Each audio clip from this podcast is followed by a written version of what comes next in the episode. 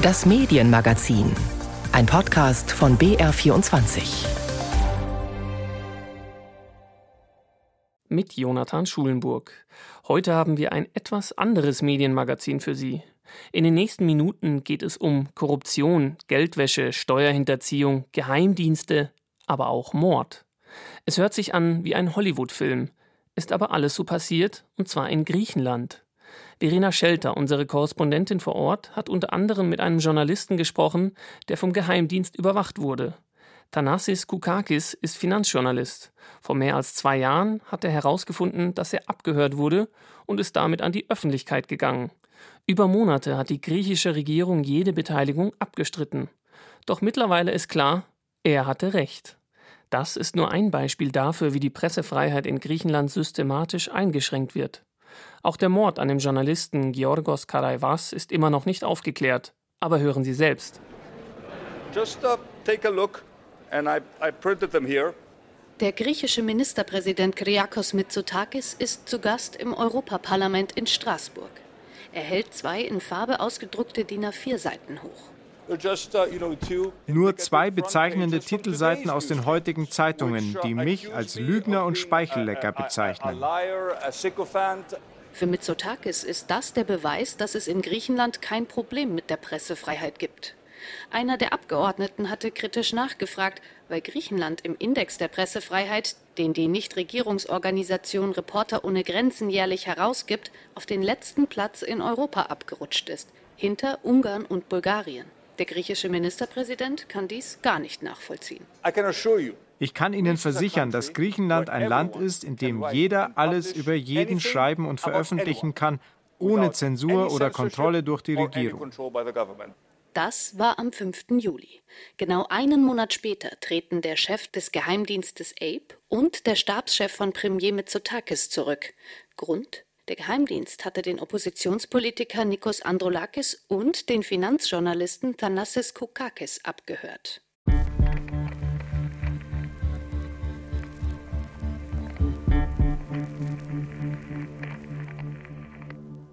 Juli 2020. Thanassis Koukakis hat das Gefühl, dass etwas mit seinem Handy nicht stimmt. Das Gerät ist neu, trotzdem ist permanent der Akku leer und wenn er jemanden anruft, bleibt auf einmal das Freizeichen weg. Kukakis bringt das Handy in das Geschäft, in dem er es gekauft hatte, und lässt es technisch überprüfen. Ergebnis, alles in Ordnung, doch das komische Gefühl bleibt. Ich habe meine journalistischen Quellen kontaktiert, um herauszufinden, ob ich vielleicht überwacht werde. Nach ungefähr zehn Tagen bestätigte mir tatsächlich jemand, dass es einen Antrag des Inlandsgeheimdienstes gebe, mein Telefon abzuhören. Ich habe das zuerst nicht geglaubt. Ich wollte Beweise. Kurz darauf spielt ihm die Quelle mehrere Abschriften von Telefonaten zu, die Kokakis in den Monaten zuvor geführt hatte. Kokakis ist Finanzjournalist. Er arbeitet für griechische, aber auch für internationale Medien. Für die Financial Times hatte er 2019 und 2020 eine Reihe von Artikeln verfasst, in denen er aufzeigte, wie die Regierung durch Gesetzesänderungen Geldwäsche und Steuerhinterziehung erheblich erleichtert hat. Den Recherchen zufolge haben davon vor allem etwa ein Dutzend griechische Reeder, prominente Geschäftsleute und Banker profitiert. Diese Serie von Berichten, in denen beschrieben wurde, wie die Mitsotakis-Regierung durch bestimmte Gesetzesänderungen Wirtschaftsverbrechen erleichtert und sogar belohnt hat, hat eine Reaktion der Regierung provozieren müssen. Erstes Anzeichen war, dass sich Staatsminister Yorgos Gerapetritis mit einem Beschwerdeschreiben Schreiben an die Chefredaktion der Financial Times gewandt hatte. Kokakis ist überzeugt, dass er abgehört wurde, hat mit seinen Recherchen zu tun. Ende März erhält der Journalist vom Citizen Lab der Universität von Toronto den Nachweis, dass sein Telefon mit Predator infiziert wurde, eine Spionagesoftware, mit der sich Handys live ausspionieren lassen. Das heißt, alles, was über ein infiziertes Handy gesprochen oder geschrieben wird, kann über die Software mitgehört und mitgelesen werden, selbst wenn die Kommunikation verschlüsselt ist. Sie haben mir einen ausführlichen Bericht zugeschickt mit einer genauen technischen Analyse, wie mein Handy infiziert wurde. Am 12. Juli 2021 wurde mir eine SMS zugeschickt mit einem Link, den ich leider angeklickt habe, und so wurde das Handy mit der Spionagesoftware infiziert. Die griechische Regierung gibt sich zu diesem Zeitpunkt noch unwissend. Ich habe selbst aus der Presse davon erfahren. Es versteht sich von selbst, dass die zuständigen Behörden alles tun müssen, damit dieser Fall aufgeklärt und Gerechtigkeit hergestellt wird. So Regierungssprecher Yannis Ikonomou, nachdem griechische Medien über den Fall berichtet hatten. Es dauert weitere vier Monate, bis erneut Bewegung in die Sache kommt. Nikos Androulakis, EU-Abgeordneter und Chef der griechischen Sozialdemokraten PASOK, vermutet ebenfalls abgehört worden zu sein. Auf seinen Druck hin wird eine geheime Ausschusssitzung einberufen. Darin räumt der Chef des Inlandsgeheimdienstes ein, der Finanzjournalist Koukakis wurde tatsächlich abgehört. Kurz darauf bestätigt die Regierung, dass auch Oppositionspolitiker Androulakis überwacht wurde. Noch am selben Tag treten der Leiter des Inlandsgeheimdienstes und der Stabschef von Premier Kyriakos Mitsotakis zurück.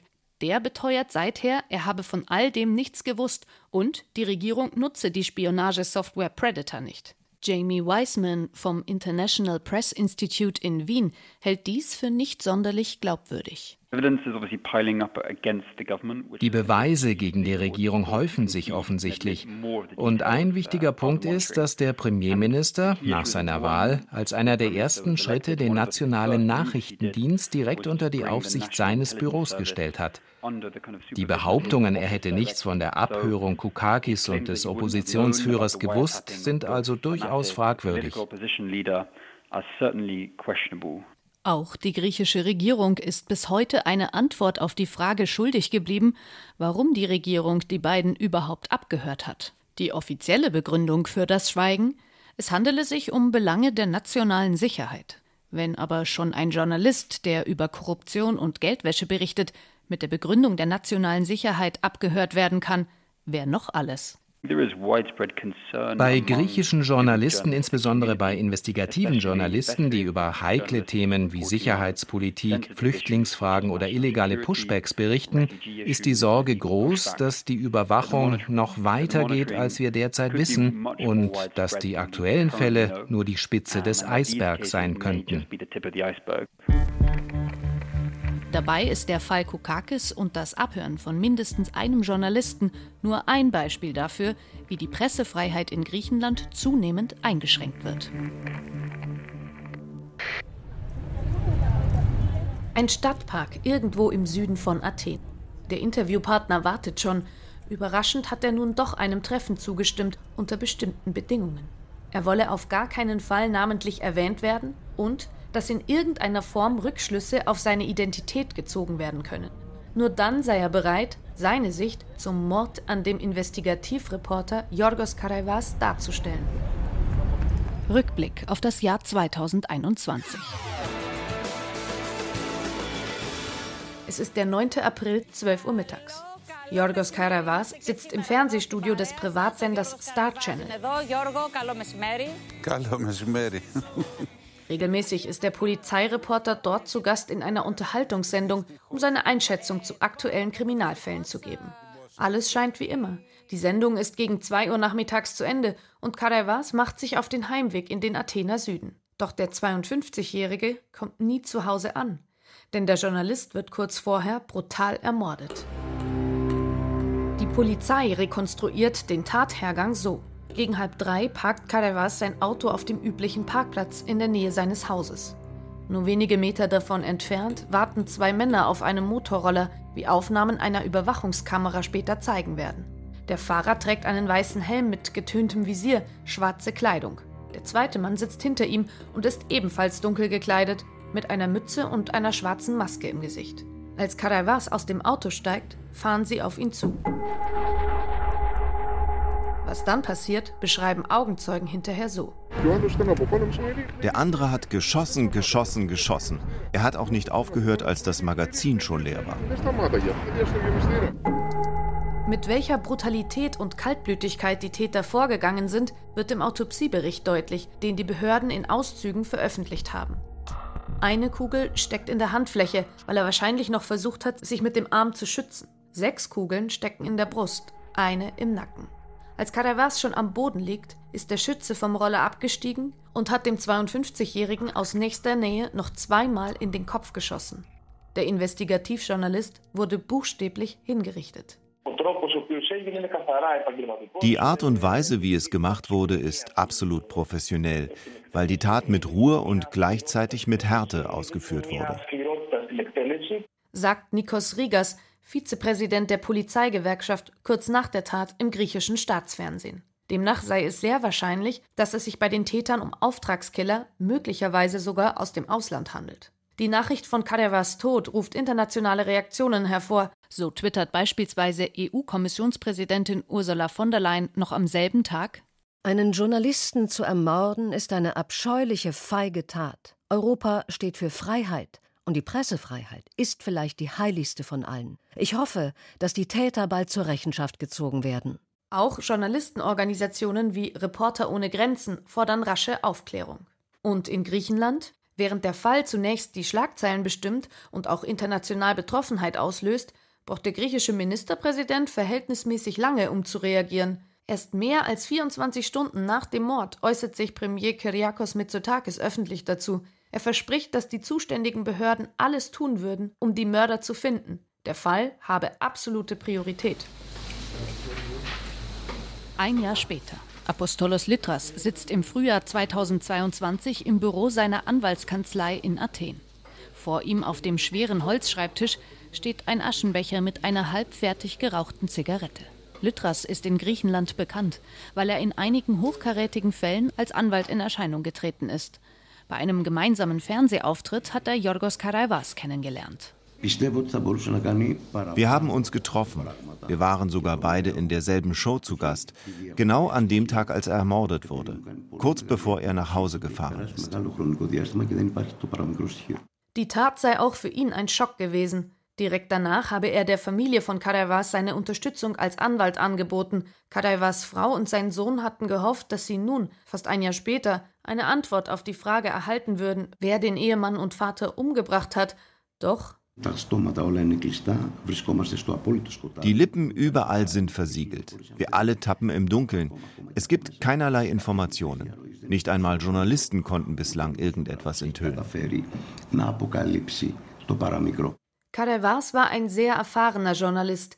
Seit mehr als 30 Jahren hat er für verschiedene Fernsehsender und Zeitungen gearbeitet, meist als Polizeireporter. Außerdem hat er gemeinsam mit zwei Kollegen eine eigene Webseite betrieben. Vieles davon sind einfach nur Polizeimeldungen. Doch immer wieder hat Kadeva Skandale aufgedeckt. Meist ging es dabei um Korruption innerhalb der Polizei. So hat er in den vergangenen Jahren beispielsweise über Polizisten geschrieben, die gleichzeitig als Personenschützer für griechische Mafiabosse gearbeitet haben, oder dass Beamte des Nationalen Inlandsgeheimdienstes APE illegal die Telefone von Polizisten abgehört haben sollen, die gegen die Mafia ermittelt hätten. Dass die Polizei im Mordfall Karaivas bislang keinerlei Ermittlungsergebnisse präsentieren konnte, hat Spekulationen angeheizt, Mitglieder der Polizei könnten in den Mord verwickelt sein. Allerdings ist immer noch völlig unklar, an was Karaivas kurz vor seinem Tod gearbeitet hat. Doch es gibt jemanden, der etwas mehr darüber wissen könnte. Es braucht mehrere Anläufe, bis derjenige sich zu einem persönlichen Treffen bereit erklärt hat. Allerdings will er unerkannt bleiben. Uns ist seine Identität bekannt. Um sie zu schützen, werden seine Aussagen im Folgenden nachgesprochen. Das Treffen findet in einem Stadtpark im Athener Süden statt. Der Mann, hier soll er Christos heißen, wartet bereits. In dem Gespräch geht es zunächst um die Arbeitsweise von Karevas. Karevas hatte sehr gute Kontakte zur griechischen Mafia. Manchmal hat er bestimmte Informationen schon vor der Polizei gehabt. Doch der Polizeireporter hat nie ein Geheimnis daraus gemacht. Nur so sei es ihm möglich gewesen, überhaupt einen Einblick zu bekommen, wie tief die Korruption in Teilen der griechischen Polizei reiche, hat er einmal in einem seiner Artikel geschrieben. Christos ist überzeugt, dass Caravas trotz seiner guten Kontakte zur Mafia keine Grenze überschritten hat. Ich denke nicht, dass er sozusagen die Seiten gewechselt hat, denn dann hätte er Geld gehabt. Aber das hatte er nicht. Kein teures Auto, keine Reisen, nichts. Es wurde auch kein Geld auf seinen Konten gefunden und auch kein Bargeld. Was aber angeblich ebenfalls nicht gefunden wurde, irgendwelche Aufzeichnungen, Notizen oder sonstige Hinweise, woran Kadavas vor seinem Tod gearbeitet haben könnte. Ich bin sicher, dass er irgendeine Verbindung zwischen der organisierten Kriminalität und entweder der Polizei oder Politikern oder Geschäftsleuten aufdecken wollte. Deshalb musste er sterben. Wer genau aber Karaivas Tod wollte und warum, bleibt weiter im Unklaren. Doch Christos glaubt, dass sich irgendjemand durch die Arbeit des Polizeireporters wirklich bedroht gefühlt haben muss. Für ihn steht daher fest, dieser Mord war eine Hinrichtung und damit eine Warnung an andere. Aber ist die Polizei wirklich so ahnungslos in diesem Fall? Oder hält sie bestimmte Informationen zurück, um die laufenden Ermittlungen nicht zu gefährden? Diese Standardaussage bekommt man zumindest, wenn man bei den Behörden offiziell nach dem aktuellen Ermittlungsstand fragt. Das Problem sei, dass insbesondere in diesem Fall überhaupt kein Austausch zwischen der Polizei und der Öffentlichkeit stattfinde, kritisiert Renate Schröder vom Europäischen Journalistenverband. Wir müssen feststellen, dass die Ermittlungen entgegen den Versprechungen der Behörden sehr langsam voranschreiten und es an grundlegender Transparenz mangelt. Der Europäische Journalistenverband ist Teil des Netzwerks Media Freedom Rapid Response, ein Zusammenschluss verschiedener europäischer Organisationen, die sich unter anderem für den Schutz der Pressefreiheit einsetzen. Das Netzwerk hat Ende März einen neuen Bericht veröffentlicht über die Situation der Pressefreiheit in Griechenland. Dem Fall Kadavas wurde dort ein eigenes Kapitel gewidmet. Das hatte in der Tat eine sehr abschreckende Wirkung. Und die Unfähigkeit der Regierung, Journalisten insgesamt zu schützen, hat zu viel Misstrauen geführt. In Griechenland wurden keine Verdächtigen festgenommen. Es wurde niemand öffentlich identifiziert. Und wir glauben, dass etwas passieren muss, damit sich das ändert. Denn nicht nur der Angriff selber, sondern auch das Gefühl, dass eine solche Tat ungestraft bleibt, kann Journalisten zum Schweigen bringen. Zumindest könnte das eine Erklärung dafür sein, warum die griechischen Medien nach der anfänglichen Aufregung direkt nach dem Tod von Kairavas nunmehr schweigen. Also Interessanterweise hatten wir den Eindruck, dass es auch in der Journalistengemeinschaft zu viel Schweigen gegeben hat, anstatt die Regierung zu zwingen, die Drahtzieher hinter diesem Mord zu finden. Uh, der Mord an Kalevas ist auch in Griechenland ein Extremfall. Doch dass Angst und Unsicherheiten Journalisten verstummen lassen, das zeigt sich auch in anderen Bereichen.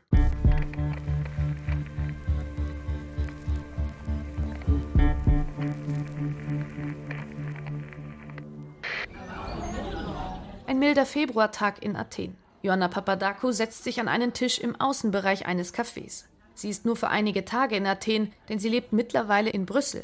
Doch Papadakou hat hier in den kommenden Tagen einen Termin bei der Staatsanwaltschaft. Denn während sie woanders womöglich für ihre Recherchen ausgezeichnet worden wäre, ist Papadakou in Griechenland strafrechtlich verfolgt worden. Die Vorwürfe Verleumdung, Mitgliedschaft in einer kriminellen Vereinigung und Verschwörung.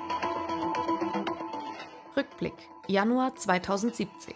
Joanna Papadakou berichtet in der Sendung Checkpoint Alpha im griechischen Fernsehen ausführlich über ihre Recherchen zu einem gewaltigen Wirtschaftsskandal, der damals das ganze Land erschüttert hat. Im Zentrum der Schweizer Pharmakonzern Novartis. Zwischen 2006 und 2015 soll das Unternehmen im großen Stil Ärzte und Politiker bestochen haben. Ziel der Schmiergelder lukrative Verträge, damit die damals hauptsächlich staatlichen Kliniken und Krankenhäuser in Griechenland verstärkt Novartis-Medikamente einkaufen. Und das auch noch zu absolut überteuerten Preisen. Aus einem späteren Bericht der Staatsanwaltschaft geht hervor, dass dem griechischen Staat dadurch ein Schaden von etwa 3 Milliarden Euro entstanden ist. Und das alles, während sich Griechenland mitten in der Finanzkrise befunden hat. Zu der Zeit, als den Leuten hier die Löhne und die Renten gekürzt wurden und sie kaum überleben konnten, wurde diesem Unternehmen von seinen politischen Freunden mit Hilfe von überteuerten Medikamenten Gefälligkeiten gewährt, um es freundlich auszudrücken.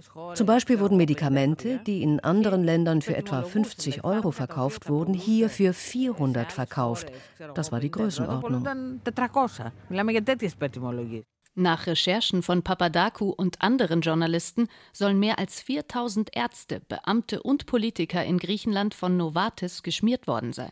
Ende 2016 beginnen die Behörden den Vorwürfen nachzugehen. Die Ermittlungen führen bis in höchste politische Kreise, darunter der ehemalige Ministerpräsident Antonis Samaras und der immer noch amtierende Präsident der griechischen Zentralbank Yannis Stounaras. Die wiederum sprechen von einer Verleumdungskampagne und einer Intrige. Schon bald geraten die Ermittlungen ins Stocken. Der Hauptverursacher dieses Skandals, der Novartis-Konzern, rückt immer mehr in den Hintergrund und der Diskurs in Griechenland entwickelt sich plötzlich in die entgegengesetzte Richtung. Die Ermittler interessieren sich nicht länger für den Novartis-Konzern und mutmaßlich korrupte Politiker. Der aktuellen Regierung zufolge handele es sich bei der ganzen Sache nämlich um eine große Verschwörung. Der angebliche Kopf des Ganzen sei der damalige Justizminister, der die Ermittlungen gegen hochrangige Politiker erst ins Rollen gebracht hatte. Und zu seinen Mitverschwörern würden Journalisten gehören, die mit ihren Recherchen geholfen hatten, den Skandal an die Öffentlichkeit zu bringen. Darunter auch Ioanna Papadakou. Selbst Ministerpräsident Kyriakos Mitsotakis schließt sich ganz offen diesem Narrativ an. Im Januar dieses Jahres sprach er im Parlament über den Fall und betonte, das Ganze sei eine Verschwörung, die zusammengebrochen ist und deren Protagonisten jetzt in den Händen der Justiz sind. Einer wird einem Sondergericht überstellt, die anderen sind angeklagt oder werden verdächtigt, nicht wegen ihrer Meinung. Achtung, nicht wegen ihrer Meinung, sondern weil sie falsche Informationen veröffentlicht haben, um so falsche Anschuldigungen zu konstruieren. Im selben Monat wird Papadakou mit drei anderen Journalisten vor einen Sonderermittler des obersten Gerichtshofs geladen. Wäre es zum Prozess gekommen, hätte ihr schlimmstenfalls eine Gefängnisstrafe von bis zu 20 Jahren gedroht. Die Anklage gegen die Journalisten ruft weltweit Journalistenverbände auf den Plan. Auch internationale Medien berichten über den Fall, darunter die ARD. Und auch in Brüssel zeigt man sich alarmiert. Dann, ein halbes Jahr später, entscheidet der oberste Gerichtshof, die Anschuldigungen gegen die Journalisten sind unbegründet. Die Anklage wird fallen gelassen. Papadakou kann erst einmal aufatmen, doch die Monate der Ungewissheit und Angst haben Spuren hinterlassen. Für sie waren diese Anschuldigungen klar politisch motiviert. Ihrer Meinung nach sei es vor allem darum gegangen, ein Exempel zu statuieren. Auf der einen Seite wollen sie sich für die Enthüllungen rächen. Und zweitens senden sie damit eine klare Botschaft an alle. Recherchiere nicht, verrate nichts, denn sieh dir an, was dir passieren könnte. Du könntest deinen Job verlieren. Denn genau das ist ihr passiert. Ich habe drei Jobs in 20 Tagen verloren. Deshalb habe ich Griechenland verlassen. Mittlerweile hat sie nicht nur Griechenland, sondern auch dem Journalismus den Rücken gekehrt. Sie arbeitet in der Pressestelle der Linksfraktion des Europaparlaments in Brüssel. Und sie ist nicht die einzige Journalistin, die sich beruflich umorientiert hat. Denn die Situation ist gerade für Investigativjournalisten auch aus anderen Gründen schwer. Während der Finanzkrise hat es eine massive Konzentration innerhalb der griechischen Medienlandschaft gegeben. Kleine Verlage oder Sender sind pleite gegangen oder von größeren Unternehmen geschluckt worden. All die Investigativ- und Rechercheformate gibt es nicht mehr. Im griechischen Fernsehen gibt es derzeit keine investigative Sendung. Das heißt, mit allem, was sie getan haben, haben sie dem investigativen Journalismus in Griechenland insgesamt einen Schlag versetzt.